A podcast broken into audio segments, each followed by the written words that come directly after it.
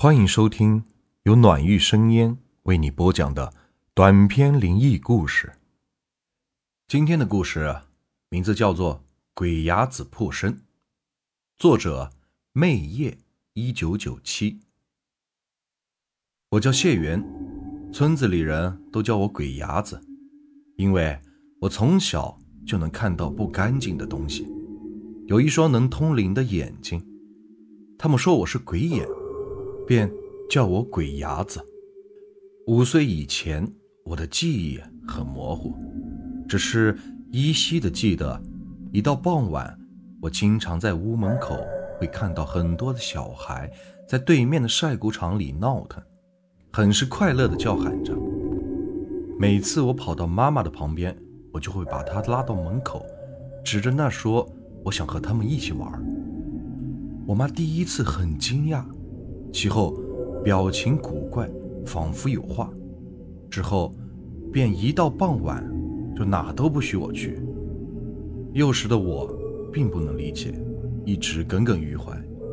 直到我开始上小学的时候，有了一群玩的伙伴，便把那些给忘掉了。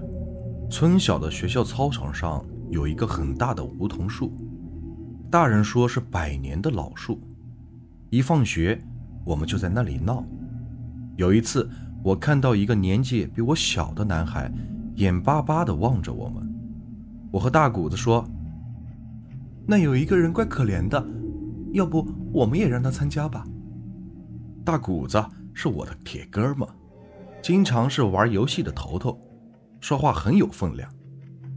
大谷子便大力一拍我脑袋：“你丫的发烧了吧？哪来的人啊？”当我再去看时，那边的小孩已经不见了。我想，可能是被叫回家了。当天天色渐晚，伙伴们都各自回家了，我一个人独自的走在回家的小路上，一路愉快的哼着小曲儿。突然，我看到前方路口有个小孩背朝着我，天色有点暗，我以为是隔壁班的呢，便叫了一句。喂，前面的那个人仿佛是没听见，还是没动。我小跑上前，准备伸手去拍他肩膀时，那人突然间转过身来，一张苍老的、满是皱纹的脸上，眼睛一动不动地盯着我，泛着幽光，吓得我尖叫着，腿发软，一步都迈不开。圆圆。圆圆，我妈的声音传来，她看到我很晚还没有回家，便一路过来找我。听到我尖叫，她急忙的跑了过来，一束手电光打到了我脸上，满是惊恐。她把我抱了回去，一晚上我净说胡话，半夜突然发起高烧，第二天我还是晕晕乎乎不醒。妈妈叫了大谷子帮我请假。当我烧退人清醒，那已经是第三天了。醒来后，我却什么都不记得了。八岁那年，大谷子他爷爷中午被人从山里抬了出来，奄奄一息的，说是上山去砍柴时不小心掉到了水沟里，村里大夫没救的了，下午就断了气。想着平常精神气儿十足的谢大爷，突然就走了。心里面还是有点为大谷子伤心。妈妈带着我去大谷子家帮忙，看着大人们忙着准备丧事，我便跑到他们家的后屋坐着。他们家后屋是露天的，直对着山后。夏夜本是快活而热闹的蛙叫声，此时却因为白事而听着沉重。我想起以前村里的老人说。人死后会有魂魄的存在，不知道是真还是假。当我准备回厅堂时啊，我听到后山传来了脚步声，似有似无的呻吟着，没来由的有点害怕。当我一细看，一棵树后面出现了一个人影儿，那人朝我看来。啊！我看到了。那是大谷子他爷爷，不是死了吗？我吓得一股气跑到了我妈那儿，和她说，她叫我也别说给别人听。后来我妈就说我不舒服，就把我带回家了。家里就妈妈和我，她有点被我吓到了，找到了一个神婆，问我是怎么回事。神婆说，我可能有一双鬼眼，能看到那个世界的东西。嘱咐我妈，在我十二岁之前不要生小孩，否则会有大灾。从那以后，我经常能看到一些已故的人，从一开始的害怕到习惯，而视而不见。唯一的变化就是我性格变得是越来越孤僻，不再和任何人说话。大婶说我命不好，有这样一个怪病。还告诉我妈，别让别人知道，怕人家把我当成怪物。一到晚上，我要把房间的灯全都打开，才能入睡。经常听到房外传来的呻吟声，还有就是那种似婴儿的啼哭，吓得我也是常常睁眼到天亮。后来我索性连学也不上了，就待在自己的房间。哪儿也不去。村里人问我妈是怎么回事，她就说我生病了。直到后来，村子里的人知道我妈带我见过神婆，说我有一双鬼眼，村里的小孩就经常在屋外叫我鬼伢子。妈妈也经常让我不要理会他，她说只有心灵纯净的人，才能拥有通达之眼，这是我们圆圆的福分。爸爸也被我妈叫了回来，说家里至少得有一个男的在撑腰。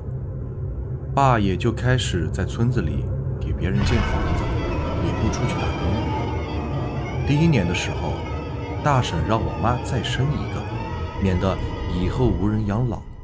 我妈不答应，应该多少是有点害怕吧。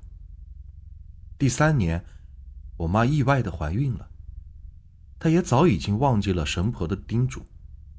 怀胎八个月的时候，我看到我妈脸上幸福而希望的摸着肚皮，悄声的说话。爸爸也趴在肚皮上侧耳倾听。突然，我的心里很是烦厌。我感觉到了自己仿佛被遗弃了，痛恨为什么他们把我生成了一个人人口中的怪物。我尖叫着跑了出去，朝着后山深处一直跑，一直跑，直到很安静，被只有森林的树所包围着，我才停了下来。我蹲了很久，看到林子里光线也渐渐的暗了下来，我开始有点害怕了，便往回走。当我快到家的时候，看到有很多人在我家里。进进出出，远远的就听到了我妈的哭叫声。我有点不敢往前走了，被大婶子看到，直接把我往家扯，一边说：“你这娃造孽呀，把你爸给克死了，你跑啥呀跑？你爸去追你，气血上冲脑，死在了山里。你妈妈现在胎气也动了。”还不晓得你那没出生的妹妹会怎么样？哎，我听了之后撒腿跑到厅屋，看到了我爸的尸体躺在冷冰冰的地板上，一动不动的。我内心难受，但我哭不出来。